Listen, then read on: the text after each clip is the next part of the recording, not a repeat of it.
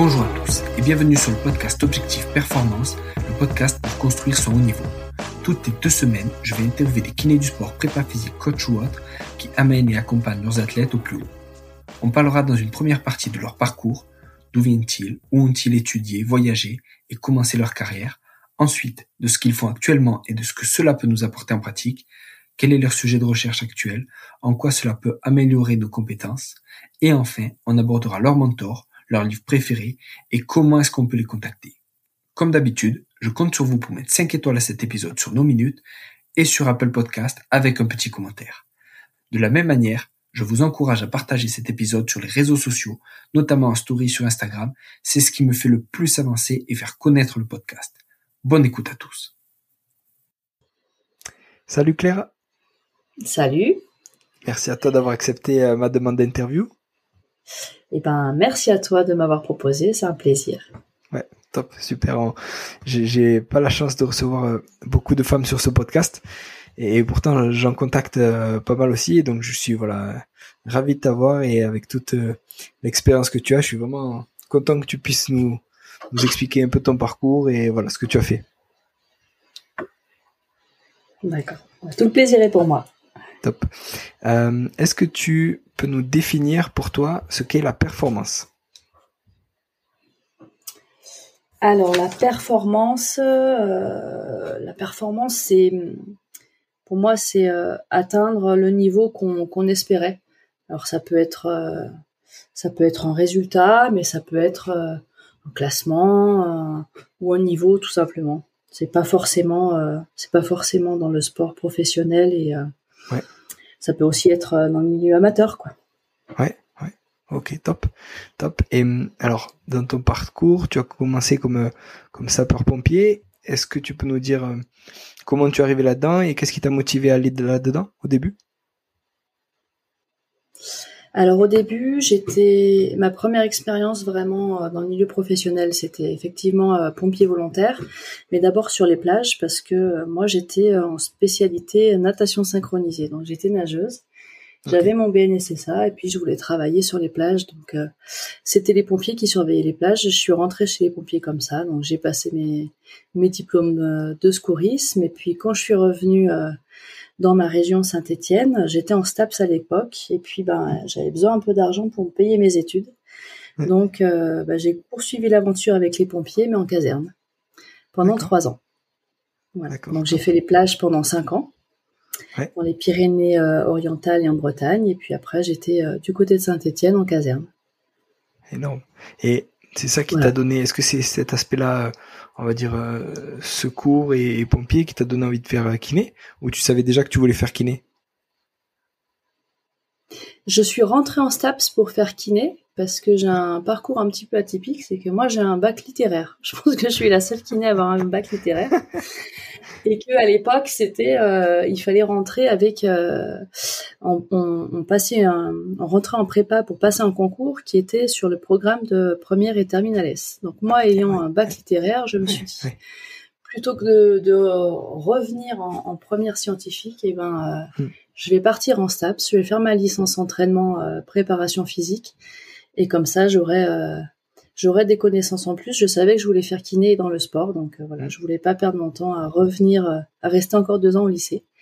Et je regrette pas. Voilà. Ah, c'est génial. C'est génial. Et du coup, tu as fait ton école où? Alors après, je suis partie à Louvain-la-Neuve en Belgique, qui était une université. Je suis rentrée directement en deuxième année comme j'avais la licence. Et donc j'ai fait euh, deuxième, troisième et quatrième année de stage. Et voilà, c'était déjà sur quatre ans là-bas. Donc euh, voilà. Top.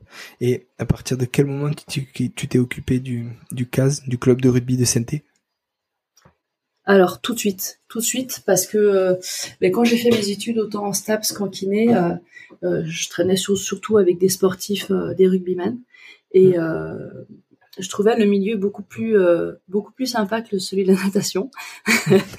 et euh, donc je me disais, je me suis dit bah tiens quand tu quand tu seras kiné, t'essaieras de d'être kiné d'une équipe de rugby. Et j'ai eu beaucoup de chance, c'est-à-dire que dès que j'ai eu mon diplôme, j'ai contacté le club de rugby de ma ville qui est Saint-Étienne et il venait de monter en fédéral 2, il cherche un kiné.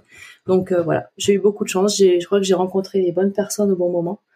Donc je suis rentrée comme ça. Et puis, comme je connaissais absolument rien déjà à la kiné parce que je venais de un peu d'avoir mon diplôme, donc quand on n'a jamais pratiqué, on se sent un peu désœuvré. Mm. Et puis, puis surtout la kiné du rugby. Ben, j'ai appelé le club de Clermont en leur disant voilà, je vais être kiné d'une équipe de rugby, j'y connais rien, est-ce que vous voulez pas me montrer?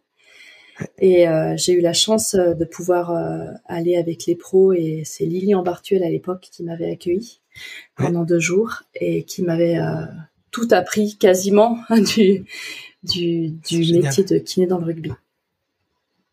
Ah, c'est génial. Et ouais, c'était vraiment très chouette. Ouais. Et t'as fait combien de temps alors avec Kaz? Oula, alors avec le CAS, j'ai fait euh, j'ai fait toute la montée, toute la descente. Donc euh, j'ai fait deux ans fédéral 2, un an de fédéral 1, un an de pro D2 et ensuite un an de fédéral 1 et directement fédéral 3 parce qu'il y a eu euh, deux dépôts de bilan à la suite. Et je me suis arrêtée après la fédéral 3. Et tu as bossé aussi avec l'équipe fidjienne de rugby et comment Comment c'est arrivé et qu'est-ce que tu as fait avec eux? Alors, euh, c'est arrivé euh, par hasard parce que dans l'équipe du CAS, on avait beaucoup de Fidjiens. Et quand je montais à Paris pour faire ma formation d'ostéopathie, euh, il y avait un peu le papa des Fidjiens qui était Cyril Bobo à l'époque et qui jouait au Racing Métro. Et donc je montais en voiture et je prenais tous les Fidjiens dans ma voiture et je les déposais chez lui. Et puis, euh, de fil en aiguille, on s'est liés d'amitié jusqu'au jour où il m'a dit qu'il leur manquait un kiné pour participer à la Coupe du Monde à 7 euh, à Dubaï en 2009. Euh, donc évidemment, j'ai sauté sur l'occasion. C'était inespéré, surtout que les Fidjiens étaient déjà à l'époque et survolaient le rugby à 7. Donc, ben, j'ai sauté dans l'avion et j'ai rejoint l'équipe de, de rugby à 7. Voilà. Et, du coup, après, tu as basculé avec le 15 aussi, le 15 fidjien J'ai basculé avec le 15 fidjien parce que comme ça s'était bien passé et que l'année d'après, ils faisaient une tournée européenne, ils m'ont proposé aussi de, les suivre euh, lors de la tournée européenne. En 2010, c'était pour préparer la Coupe du Monde 2011. Ouais. Ah, c'est énorme. Et, ouais, et du coup, alors, Coupe du Monde 2011, pas avec les Fidji, mais avec le 15 de France masculin, du coup Ouais. ouais. Et comment ça, et pareil, comment ça arrive Ouais, vas-y, vas-y. Euh, pareil, gros concours de circonstances, énormément de chance. Je, je, je, travaille en parallèle pour le comité euh, du Lyonnais de rugby. Le médecin à l'époque est Jean-Philippe Agère, qui passe euh, médecin du 15 de France masculin. Et puis et puis stage du 15 de France stage du 15 de France masculin à côté de Saint-Étienne au Chambon-sur-Lignon. Hmm. Ben voilà, il s'est dit ben tiens Claire, je la connais, je l'appelle. Euh, donc je monte faire le stage avec les garçons euh, au Chambon et puis ben ça se passe bien. Sauf que moi je devais partir à la Coupe du Monde avec les Fidjiens normalement. Et puis euh, l'année 2011 a été une année un peu difficile pour le World Fiji Reunion parce qu'ils ont eu de hmm. gros problèmes financiers. Et ça partait un petit peu en cacahuète comme on dit. Donc hmm. donc finalement j'ai renoncé à partir avec eux. Et puis, euh, et puis, ben voilà, en en discutant avec euh, avec euh, Jean-Phi et puis Jean-Michel Grand, le kiné de l'époque, on a convenu que ça arrangeait tout le monde que ce soit moi qui vienne pour faire les massages. C'est-à-dire, je, je ne rejoignais pas l'équipe en tant que kiné officiel du 15 de France masculin, mais en tant que que masseur pour la récup des joueurs en fin de journée, voilà, après les matchs ou après les entraînements de la journée.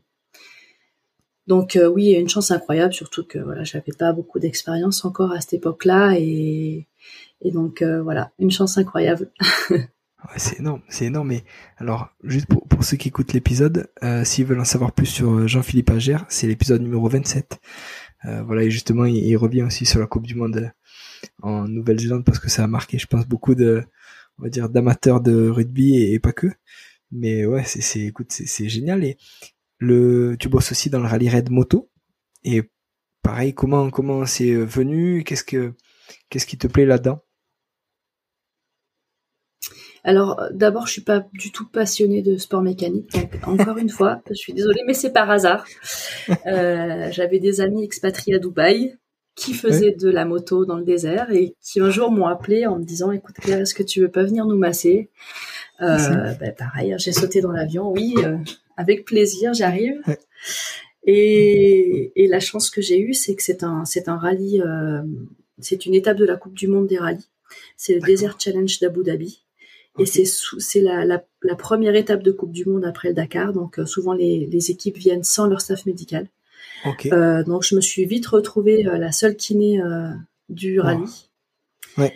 Et, et, et, comme ceux que je suivais étaient des cuisiniers à la base, ça sentait toujours très très bon le soir autour de la table. Donc ça attirait un petit peu tous les autres pilotes, dont les pilotes pros. Ouais.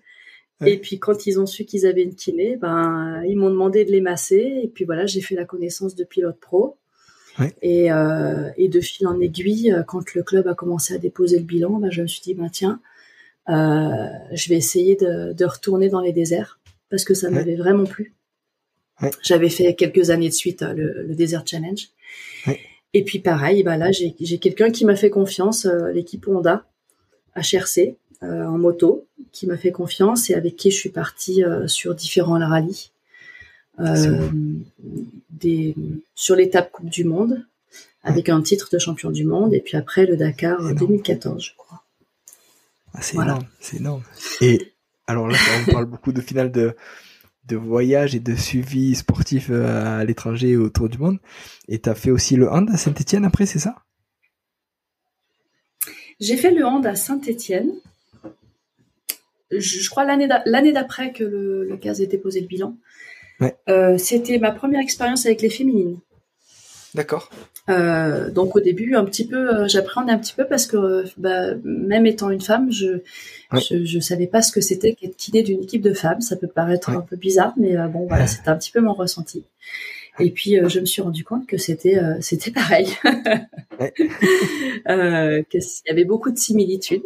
Je m'attendais à beaucoup plus de différences aussi dans le sport. Euh, quelques différences quand même au niveau des pathologies d'épaule parce que c'est des, des, sports de lancer. Ouais, euh, quelques différences aussi euh, bah, parce que comme c'est des le, le, voilà on a on n'a pas euh, on n'est pas sujet à, au changement de terrain terrain gelé mmh. terrain gras mmh. donc on n'a pas euh, les pathologies liées à ça on n'a pas non plus les blessures liées aux crampons mmh. avec des coupures beaucoup de coupures des choses comme ça par contre, euh, oui, j'ai été quand même assez étonnée euh, du nombre de commotions qu'il y avait dans le Putain. dans le hand, mmh. notamment parce que euh, bah, le sol est dur quand même et qu'il y a ouais. beaucoup de chutes. Ouais. Donc il y a des choses qui m'ont qui m'ont frappé par la ressemblance. Je pensais pas qu'il y aurait des, des, pathologies qui se ressembleraient autant. Ouais, voilà. c'est ouf. Notamment sur les commotions. Ouais, ouais. Et du coup, après, tu as rambré sur du rugby avec euh, les moins de 20, l'équipe de France féminine des moins de 20 et, et les seniors, c'est ça? C'est ça, puisque euh, quand euh, je me suis plus impliquée dans le hand et, et dans le rallye raid, j'ai jamais vraiment euh, lâché le rugby. J'ai continué à travailler avec le comité, mais de façon très ponctuelle. Mmh. Et puis, quand World Rugby a mis en place ses, ses, diplômes de World Rugby niveau 1, niveau 2, euh, bah, je les ai faits parce que de toute façon, c'était très simple. Hein, c'est du e-learning. J'ai mmh. trouvé d'ailleurs très intéressant. Et puis, et puis voilà, et euh, quand ils ont cherché un, j'avais déjà fait, euh, d'abord fait quelques remplacements quand ils cherchaient des kinés parce que j'étais sur la liste des kinés euh, fédéraux ouais. avec le 15 féminin. J'avais pas mmh. pu poursuivre l'aventure parce que j'attendais ma fille à cette époque-là, donc c'était mmh. c'était pas possible. Mais ils m'avaient recontacté du coup pour les moins de 20 féminines. ça s'était bien passé. J'ai fait ça deux ans de suite. Mmh. Et quand euh, Sandrine Agricole est, est partie, euh, l'une des kinés du 15 de France féminin, ouais. euh, ils m'ont contacté. voilà. Romain Loursac me connaissait aussi par rapport à, à, mmh. à ses anciens coéquipiers qui jouaient au CAS. Ouais. Donc c'est lui qui m'a contacté, mais bon, j'ai eu un contact aussi par la Fédération française de rugby. Ah, génial, c'est génial. Et du coup, ta base, je, à, côté de tout ça, tout ce parcours, t'es libéral. Ça, t'es kiné libéral, kiné ostéo libéral sur Ouais, c'est ça. Je suis euh, kiné ostéo au centre orthéo euh, à Saint-Étienne. Ok, ok. Top. Qui est un centre qui a maintenant euh, 5 ans et qui est un mmh. centre pluridisciplinaire avec euh, des médecins du sport, des chirurgiens, la radiologie, enfin plein de, de podologues. Plein de voilà, un centre pluridisciplinaire. Ah, c'est top, c'est top. Et hum, vu que justement tu travaillé avec des joueurs fidjiens, avec des joueurs français, est-ce que tu as remarqué des différences sur euh, sur comment eux géraient les blessures, sur euh, euh, peut-être leur, leurs a priori à propos des blessures, leurs croyances, tu vois, entre les, les Fidjiens, les Français, comment est-ce que c'était vraiment pareil, la même blessure, tu l'as traitée de la même manière ou est-ce que c'était différent pour toi? Euh, non, non, c'est, on peut pas dire que ce soit pareil du tout. C'est, on n'est pas du tout dans la même culture. Euh, déjà, en, dans l'équipe des Fidji, la religion, elle est omniprésente. Elle est présente partout. Elle est présente sur le terrain. Elle est présente en dehors. Elle est présente en salle de soins. Euh, donc, euh, par exemple, la remise des maillots, c'est une messe hein, chez les Fidjiens. Ouais. Euh, le rapport à la blessure aussi est particulier, c'est-à-dire que bah, si, si se blessent, c'est Dieu qui l'a voulu, et s'ils sont en de sentier, c'est grâce à Dieu. Donc il faut une certaine ouverture d'esprit. et puis euh, ouais ouais ouais ouais non non mais c'est c'est c'est un autre monde hein. c'est un autre monde mm. les Fidjiens. Mais c'est très chouette parce que ils sont euh, ils sont vraiment tous très gentils, très accueillants mm. et ils sont ils sont pas euh, exigeants euh, mm. très exigeants quoi. Ils sont très compréhensifs surtout. Ils ont l'habitude de, de fonctionner, de s'entraîner avec rien. Hmm. Euh, effectivement, euh, évidemment, ils n'ont pas les mêmes moyens que nous, notamment dans le médical. Hein, ils n'ont pas, euh, ils ont pas toute l'équipe médicale qui suit derrière avec des psychologues, des préparateurs mentaux, des podologues, des cardiologues. Donc, hmm. ils ont toujours eu l'habitude de faire avec ce qu'ils avaient. Hmm. Pour y être allé, je, je l'ai compris encore plus quand on les voit s'entraîner pieds nus au milieu des vaches. voilà, ils ont rien. Voilà. ils ont rien. Donc euh, quand on arrive et qu'on leur propose des choses, euh, ils sont forcément contents, même si c'est pas parfait. Euh, voilà. Et puis il y a hum, aussi une différence, c'est que c'est quand même une formation anglo-saxonne chez les kinés, donc on a on fait pas vraiment le même travail. Toi qui es allé en Nouvelle-Zélande, bah, tu, tu connais bien le bien le sujet. C'est-à-dire qu'il y a les physios, il y a les masseurs. Et les physios ont des ont des compétences qui sont autres et notamment ils peuvent faire des injections. Donc, euh, moi, quand la première fois que j'ai vu le, physio sortir euh, une seringue, je me suis demandé où j'étais tombée. et non, voilà, c'est. Ah, c'est génial. Et, justement, toi. C'est comme ça, ouais. Ouais. Et, et toi, alors, est-ce que des fois, tu avais des joueurs qui te demandaient des, je sais pas, des traitements ou qui avaient une idée de traitement pour leurs blessures qui te paraissait, on va dire, euh, pas du tout en accord avec ce que tu avais eu l'habitude de faire tu vois ou euh, est-ce que est-ce que ça t'a est-ce que oui ou non et si oui est-ce que ça t'a surpris et comment tu peux comment tu peux mélanger ça avec Alors, toi, ton euh, moi je, je non à, mis à part cette, cette vraiment cette relation au spirituel hmm. après il me demandait souvent comment moi je ferais euh, moi après je, je, je suivais vraiment euh, William Kung, qui était le kiné euh, de référence de l'équipe des Fidji. Et euh, voilà, je bougeais pas une oreille. Hein, C'est-à-dire que dis-toi, qu'est-ce que tu veux que je fasse Et, et voilà, je, je prenais pas trop d'initiative, en tout cas sans sans lui en parler et sans l'accord de tout le monde. Justement parce que c'était euh, voilà une équipe, un milieu que je connaissais pas très bien. Mm. Euh, mais bon, ils ont été très très ouverts à, à tout ce que j'ai proposé, donc ça s'est très bien passé. Ah, c'est trop bien, c'est trop bien. Et, alors maintenant par rapport au rallye et au rugby, comment tu, tu gères les blessés? Est-ce que tu as des, similitudes de blessures? Est-ce que ça n'a rien à voir? Ça n'a absolument rien à voir. Mais c'est ça qui est très très enrichissant, c'est que ça n'a rien à voir et presque sur tous les plans. Hmm. D'abord parce que le rugby c'est un sport d'équipe et que le rallye raid c'est un sport individuel, même si euh, hmm. j'ai toujours travaillé pour des pour des équipes d'usine. Euh, oui, c'est des équipes. Euh, il y a l'équipe Honda. Maintenant, je suis chez l'équipe Hero, qui est une marque indienne. Mais euh, ça reste un sport individuel avec. Bah, il y en a qui, s'il y en a qui se crachent et qui peuvent pas poursuivre, les autres poursuivent quand même. Hmm. donc ça, c'est la première chose. La deuxième chose, c'est que dans une même équipe, vous aurez jamais toutes les mêmes nationalités. Donc il y a, y a toutes les nationalités qui se qui se croisent, des hmm. Euh, indien, anglais, euh, espagnol, portugais, français, néerlandais. Euh, donc, eh ben, il y a la langue. Là, on parle pas français. Il faut mmh. parler anglais. Euh, et puis, bah, du coup, tout, chaque pilote ne s'entraîne de son côté et se rejoint sur une étape de Coupe du Monde. Donc, ça veut dire que euh, ils ont tous leur staff médicaux et leur suivi individualisé chez eux. Et quand on se retrouve sur un rallye, et eh ben, euh, c'est un petit peu moi qui centralise tout et, et, qui fait avec euh, voilà avec avec ce que j'ai, avec les infos que j'ai de, de, chacun. Ça c'est la première chose. Ensuite, il y a la spécificité du lieu. Euh, au rugby, ben, surtout en équipe de France, on est toujours dans des dans des super endroits où tout a été préparé avant en amont, avec un cahier des charges précis. Donc, il n'y a pas beaucoup de place à, à l'incertitude. Euh, en rallye, on peut tomber sur une tempête de sable et puis il faut se débrouiller mm. avec. on peut ne pas avoir d'électricité, plus de voilà. Donc il faut il faut être euh, euh débrouillard. Mm. Mm. Ça m'est déjà arrivé d'avoir à faire des soins euh, ouais sous une tempête de sable avec du vent qui vole sous la tente et bon. Ou alors avec un froid extrême en Arabie Saoudite, le dernier Dakar, il faisait les soirées faisaient euh, moins, moins de zéro, quoi. Euh, et ça, on n'avait pas bien prévu. Parce qu'il n'y a pas la place dans les véhicules pour faire, euh, pour faire notre métier. Donc, on est obligé d'être dehors. Oh. voilà. Et ensuite, oui, ensuite, voilà, on est, on est, sur les rallyes, on est, on est souvent seul en kiné-ostéo.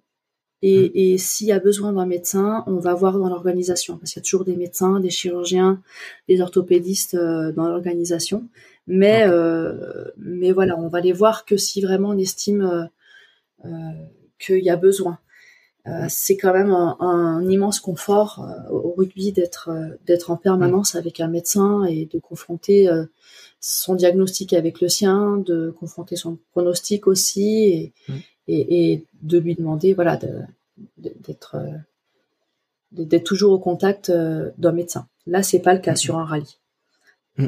Surtout que sur euh, des courses comme le Dakar où il y a énormément de monde, parfois le poste médical il est très loin. Enfin. Euh, les pilotes sont fatigués, ils n'ont pas envie de se déplacer. Euh, ouais, ben c'est ça le problème parce qu'une fois, alors on n'a pas de moto. Enfin, les motos sont avec les mécaniciens, donc on peut pas les bouger.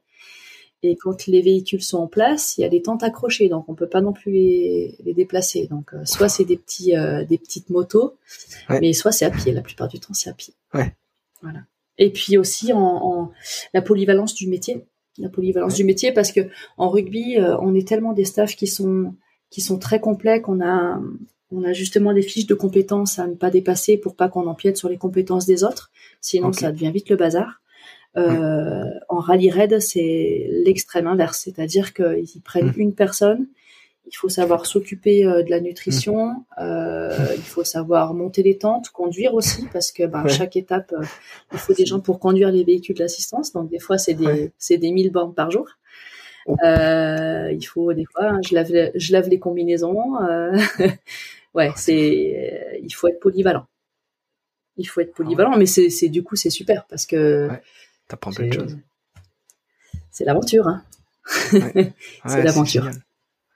Et, et, alors en termes de pathologie, au niveau euh, kiné, qu'est-ce que tu as vu? C'est des fractures, c'est des gros traumas à chaque fois ou tu as des, des, on va dire des micro-traumatismes répétés liés à la, la, position sur la moto ou tu vois, c'est comment? Euh, alors, euh, en micro-traumatisme, on va avoir beaucoup de syndrome d'éloge des avant-bras, qui n'y a pas du tout mmh. dans le rugby. Ouais, effectivement, ils ont des avant-bras qui sont surdéveloppés, donc ça crée des syndromes d'éloge. Et il y a au moins la moitié des pilotes qui sont opérés euh, de syndrome d'éloge. Pas des mm. pilotes professionnels, hein, je sais pas. Mm, mm. Il y a aussi en microtraumatisme des problèmes de doigts ressaut à force d'avoir les doigts en flexion. oui. voilà, on a souvent ce type de pathologie là. Ouais. Et en pathologie qu'on a beaucoup dans la moto et qu'on a un peu moins en rugby, quoi qu'on en a eu l'année dernière quand même, c'est des syndromes de Morel-Lavallée. Ouais. Euh, le fait que la quand, il tombe et qu'il glisse, la peau se décolle, voilà. Et ça, euh, ne pas prendre à la légère parce que parfois, quand il y a des, des, des points d'entrée, euh, il y a des risques de d'infection qui sont majeurs et donc ouais, ouais, ouais. mais après, je pensais avoir tout vu dans le rugby en, en, traumato. Quand je suis arrivée en moto, j'avoue que euh, non, ils sont, ils sont bien, bien, bien cassés. ils sont bien cassés. Non, mais c'est la, la, la, violence des chocs est, extrême. Mm. Et en plus, c'est vrai que pour être sur une moto, on n'a pas besoin d'avoir un corps en parfaite santé autant qu'en rugby. Euh, je me suis occupée de pilotes professionnels qui avaient un flexum euh, de, de, plus de 30 degrés, par exemple. un pilote, un, un joueur professionnel, ça serait inenvisageable. Mm, mm. Euh, voilà, avec des, des raideurs extrêmes euh, articulaires dues à des polytraumatismes, des fractures d'omoplates euh, multiples, des, des pneumothorax. Enfin, non, c'est des, c'est vraiment, oui, quand il tombe, il se rate pas, il se rate pas. Et et la spécificité aussi du rallye par rapport au rugby, c'est que on n'est pas sur place, donc on voit pas les chutes. Ouais. Et, et quand c'est grave, c'est pas nous de le prendre en charge. Donc euh, c'est on a les hélicoptères, on a les équipes d'urgence, les urgentistes. Hmm. Euh, voilà. J'ai oublié quelque chose qui a quand même une grande importance, même capitale entre le rugby et la et la moto, c'est que dans le rugby, le, la décision euh, d'arrêter ou pas le jeu, c'est la c'est quand même le médecin qui la prend. Voilà. Par exemple, une joueuse, un joueur qui fait une commotion, euh, mm. le médecin de match ou le médecin d'équipe euh, impose la sortie euh, définitive. Mm. En rallye raid, la, la, la, décision de continuer ou pas, c'est le pilote qui la prend, toujours. Oh putain. Mm.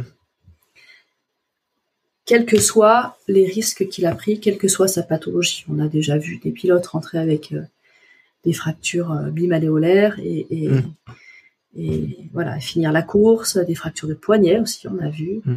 des commotions euh, et reprendre le départ, on le voit encore. Voilà, parce que euh, voilà, c'est la, la, la, décision leur appartient. Okay. Donc ça, ça, ça fait bizarre quand on vient du milieu du rugby et que mm. et qu'on arrive dans le milieu de la moto, euh, ouais. Putain, c'est ouf. Et maintenant, par rapport au, par rapport au hand, justement un des rugby de, de l'extérieur. On dirait que c'est euh, quand même de de sport on va dire euh, cousin tu vois. C'est des sports de combat. Il y en a un alors c'est un gymnase d'autres euh, notre c'est sur le terrain. Mais est-ce que tu retrouvé pareil des, des pathologies comparables ou est-ce que c'est plus spécifique sur certaines choses le hand et sur d'autres le rugby?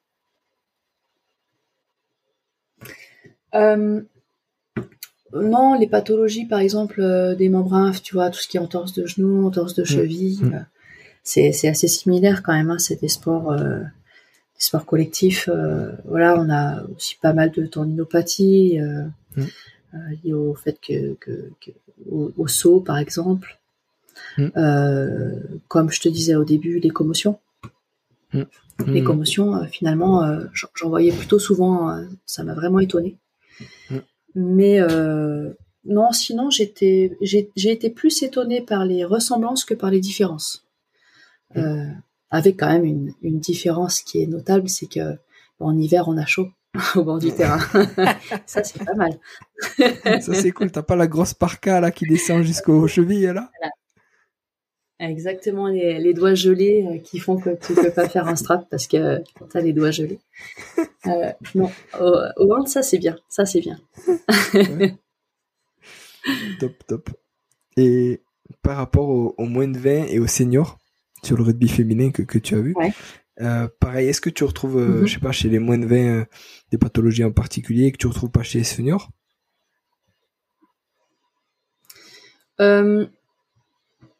Non. Mais en même temps, les moins de 20, euh, je, chaque année, on les suivait sur les matchs internationaux. Euh, sinon, elles étaient suivies en pôle par, euh, par d'autres équipes médicales. Donc, euh, je peux pas te, te, te dire que j'ai pas vu de différence de façon certaine parce que voilà, j'ai pas eu assez de temps pour faire vraiment une comparaison, en tout cas avec les moins de 20. Les moins de 20, je les ai pas eu assez de temps. Même si je les ai eu deux ans, ça a été deux fois deux semaines, donc ouais, je peux pas vraiment dire je ne peux pas hmm. vraiment faire de comparaison. Hmm. Ok. Et alors du coup entre le niveau euh, euh, senior et le niveau international féminin et masculin, est-ce que là tu vois des différences? Est-ce que tu vois euh, tu vois comment comment tu gères aussi une blessure si c'est un homme ou si c'est une femme au plus haut niveau? Alors, euh, avec le 15 masculin, d'abord, j'ai jamais été euh, vraiment kiné dans le staff, hein, comme je te l'ai mmh. dit avant. J'étais aide kiné, donc euh, je je je j'ai pas été au courant de, de, tout ce qui se faisait, de, de tout le fonctionnement mmh. à l'intérieur du staff médical. Mmh. Mais pour moi, l'énorme différence déjà qu'il y a avec les féminines, c'est que le 15 de France féminine, les, les filles sont salariées de la Fédération française de rugby. Oui. Et en plus, elles sont dans les clubs, alors que euh, les garçons sont euh, en contrat avec leur club et sont détachés pour venir euh, en équipe de France. ce qui fait que nous, en tant que staff médical de, l'équipe de France féminine, on a, on peut faire un gros travail avec elles qui peuvent pas mm. forcément faire chez les garçons parce que c'est déjà fait dans les clubs. Euh, et ça, c'est hyper intéressant avec les féminines.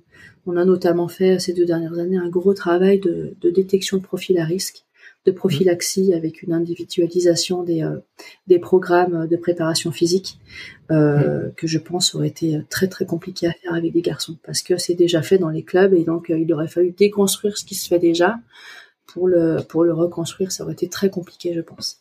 Donc ça c'est ça c'est super parce que ça permet vraiment de voilà de de se faire des nouveaux challenges et euh, de sortir de sa zone de confort et euh, voilà de, de mettre des, des, choses au point. Ça c'est vraiment top avec les féminines.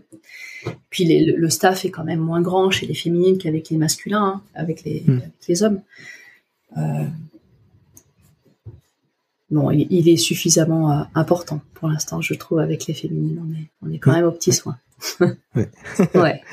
ouais. Et et alors justement, euh, vu que vous, elles sont salariées par la Fédé, est-ce que tu as des contacts quand même avec les les physios, les kinés de club? Est-ce que vous intervenez là-bas? Est-ce que vous, tu vois, vous leur dites, ben on a eu cette euh, joueuse qui est blessée, ou est-ce que ça va dans les deux sens, c'est-à-dire que le club remonte les informations au staff médical du, du 15 de France?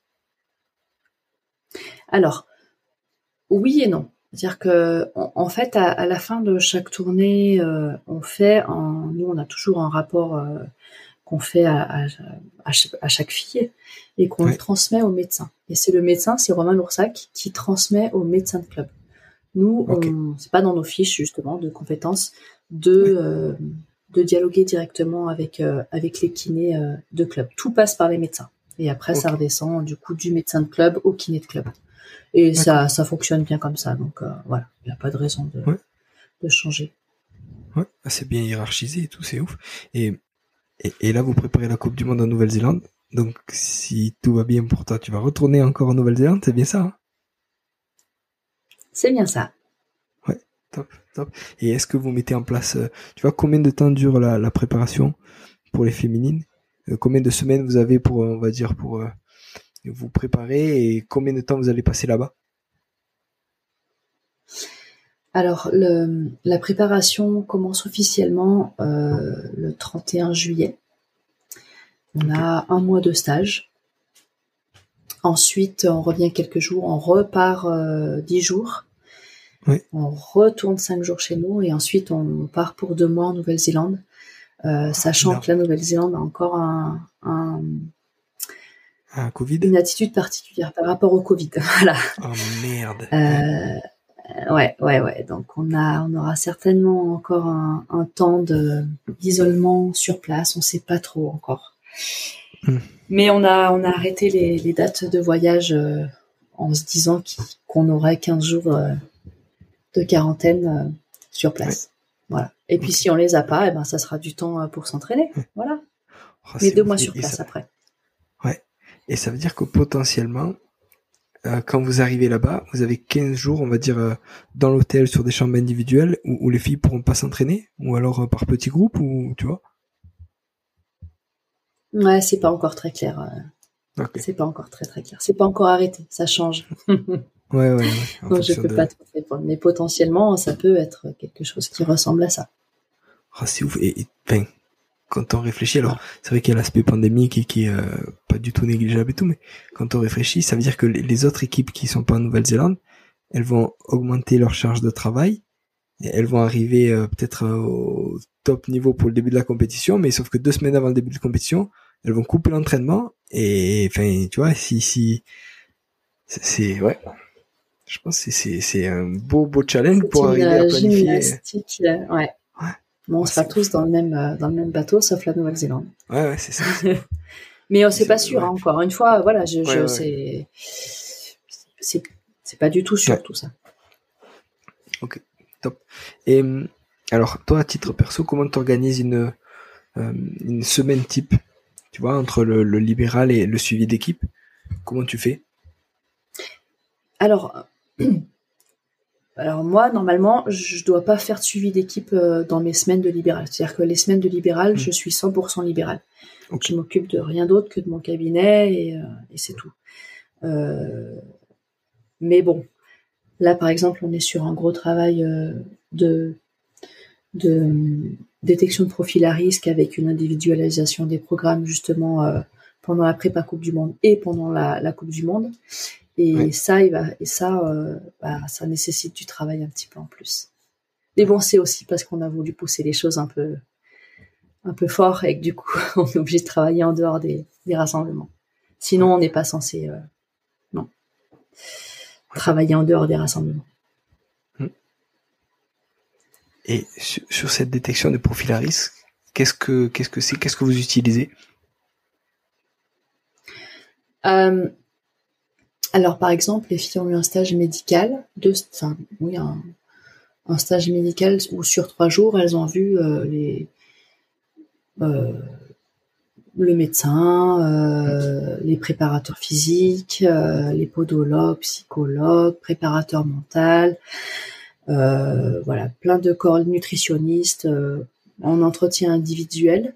Et mmh. nous, en kiné, on a fait toute une batterie de tests analytique avec euh, beaucoup de goniométrie, euh, mmh. des, tests de laxité donc sur table. on a passé en revue toutes les presque toutes les articulations du corps, notamment pour mmh. avoir une, base de données en cas de en cas de en cas de lésion, on pourra comparer avec ce mmh. qu'on a vu au départ. Ça nous a permis aussi de détecter des problèmes qui s'étaient pas révélés pas encore. Donc on va essayer de les traiter en amont. C'est aussi l'intérêt de ce travail-là. Et puis il y a eu toute une euh, toute une partie de tests fonctionnels avec le FMS, mais pas que. Euh, on a aussi sélectionné d'autres euh, tests fonctionnels pour autant pour les épaules que pour le bas du corps, puis pour les, ceintures abdominales, lombaires.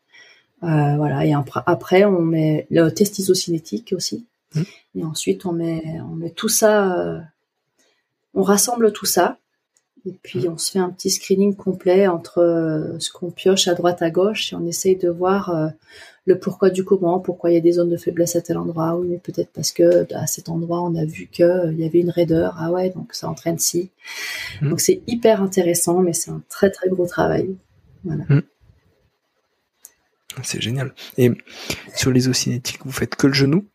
Ou tu fais d'autres articulations Oui. Oui, que le genou. Ok, super. Et donc, tu as parlé du FMS de goniométrie. Et goniométrie, alors, tu prends quoi Flexion, extension du genou, euh, pareil sur la cheville, tu prends tout ce que tu peux?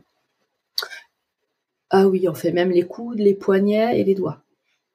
Ok. donc ça va loin. ouais. En haut du corps. Ouais, on fait, on fait cervical, on fait Ouais, ouais, on fait, on fait cervical, épaule, rachis, euh, le genou. On va faire euh, voilà les récurvatums, flexum, flexion. Euh, après les laxités latérales, croisée antérieure, croisée postérieure. Et, et, comment tu le quantifies ça? Les périmétries aussi, périmétrie. Ouais. Bah en fait, on fait, on, on se fait des, des fiches bilan, des fiches PowerPoint. Et en fait, chaque fille a, a, a, cinq feuilles PowerPoint de tous ces, tous ces tests. Ensuite, on reprend tous ces tests et on a euh, des, des, des, schémas euh, de corps humain de face et de, et de dos. Et on va mettre euh, des codes couleurs en fonction de si c'est plutôt des raideurs, plutôt des faiblesses, plutôt des, des, zones à risque avec des antécédents parce qu'on on, le met en, en relation aussi avec les antécédents des filles. Et pour les laxités du genou, est-ce que ça veut dire donc c'est le la kiné, en l'occurrence toi, qui fait à chaque fois la laxité du genou, ou est-ce que ça peut être toi ou ta collègue, par exemple, et vous précisez qui l'a fait? Ouais. Oui, oui, oui. On est trois. On est trois kinés. Je suis avec Jean-Philippe Ramirez de Carcassonne et Marion Rava euh, de Lyon. Et oui, oui, on, Par contre, ce qu'on essaye de faire, c'est comme on les fait chaque année, c'est que ce soit le même kiné qui, qui passe la fille pour voir s'il y a des évolutions. Ah, c'est pas mal ça, ouais. Alors Claire, au niveau de tes mentors et des gens qui t'inspirent, qui euh, voilà, qui, qui t'a aidé ou, qui t'a marqué sur ce parcours?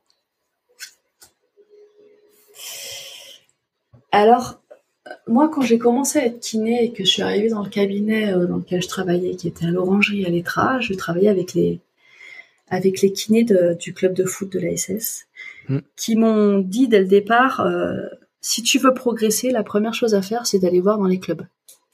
Va mm. voir, va échanger avec les kinés. Euh, ne te jette pas à faire des formations tout de suite, le plus de formations que tu peux, va voir dans les clubs. Et c'est ce que j'ai fait. Et, c'est vraiment au contact euh, des autres kinés que je pense j'ai le plus appris. D'abord mm. avec ceux avec qui je travaille, notamment Gérard Fourissier, donc qui a été le kiné pendant 35 ans à la SS, à mm. l'époque où bah, c'est lui qui faisait tout, il était tout seul. Et euh, donc lui, j'ai, j'apprends encore énormément avec lui parce qu'il a, il a le, beaucoup de recul sur euh, ce qui marche, ce qui marche pas. Quand on commence, on est toujours emballé par euh, les nouvelles mm. techniques, les nouveaux outils. Euh, et puis ben, ça fait du bien d'avoir quelqu'un qui qui nous dit non, mais ça en fait, c'est pas du tout nouveau. ça marche un peu ou ça marche pas du tout, tu verras. Mm. Donc ça a permis de me poser un peu. Euh, j'ai euh, Mathieu aussi, j'ai qui, qui fait beaucoup d'épaules et euh, que je vais voir très régulièrement au cabinet quand je quand je bloque un petit peu sur une épaule. Et ensuite, et eh ben voilà, Lilian Bartuel qui a été le premier kiné vraiment à, à me montrer ce que c'était que la kiné dans le, dans le rugby. Il y a eu Raphaël Aubin aussi. il y a eu Patrice Boutevin qui était le kiné de Biarritz Olympique et qui me qui me que j'appelle encore parfois euh, pour certaines choses avec qui j'échange encore. Euh, et puis il y a eu Jean-Michel Grand qui que tu connais peut-être qui euh, qui a été au Loup, qui a été ben en équipe de France en 15 de France masculin du temps de Jean-Philippe Agère, qui a une approche très fonctionnelle de la kinésithérapie que j'aime beaucoup et et bon, j'attends avec impatience la sortie de son livre sur le pied parce que j'aime beaucoup ce qu'il fait. Et euh, voilà, je trouve très intéressant dans, dans ce qu'il fait. Puis après, il y a eu aussi tous ceux qui m'ont fait confiance, hein, parce que euh, voilà, je serais pas là, euh, j'aurais pas fait tout ce que j'ai fait sans sans Jean Fiagère, sans sans Romain aussi, Loursac, puis les managers d'équipe, Henk, Elegers, mais bon, personne va connaître, ou Wolfgang Fischer, des des managers d'équipe sportive moto. Ouais, ouais. Voilà, donc et puis tous ceux que j'ai rencontrés dans les formations, dans les clubs, euh, dans les troisièmes mi-temps aussi.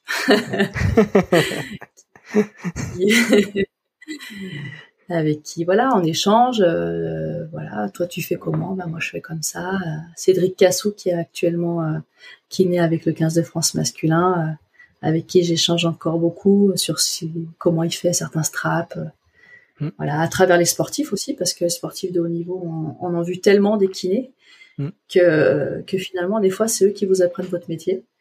Mm, Et ça, c'est hyper intéressant aussi. C'est clair, c'est clair.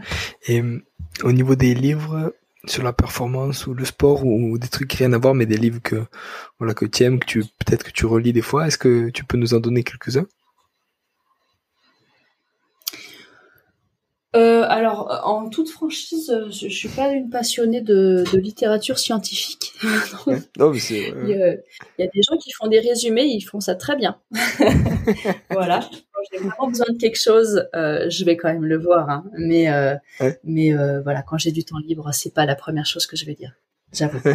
en revanche, il y a, y a, quand même un livre pour moi qui est, que j'adore, c'est le livre de Benjamin Delmoral sur la préparation physique, prophylaxie et performance qui, que je connaissais d'avant qu'il fasse ce livre.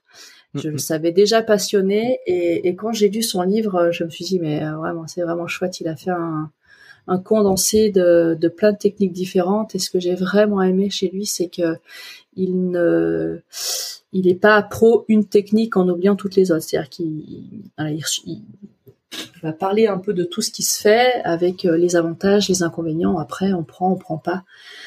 C'est très, c'est très visuel. J'aime beaucoup. C'est un peu ma bible mm. de la prépa physique quand j'ai besoin de m'y plonger. J'aime bien aussi le tout. Je m'intéresse beaucoup aux tendinopathie du membre inférieur et au travail du pied. Donc, euh, euh, j'aime bien ce que fait euh, Frédéric Brigaud sur corriger le pied sans semelle, par exemple, qui est très intéressant, un livre qui est très intéressant.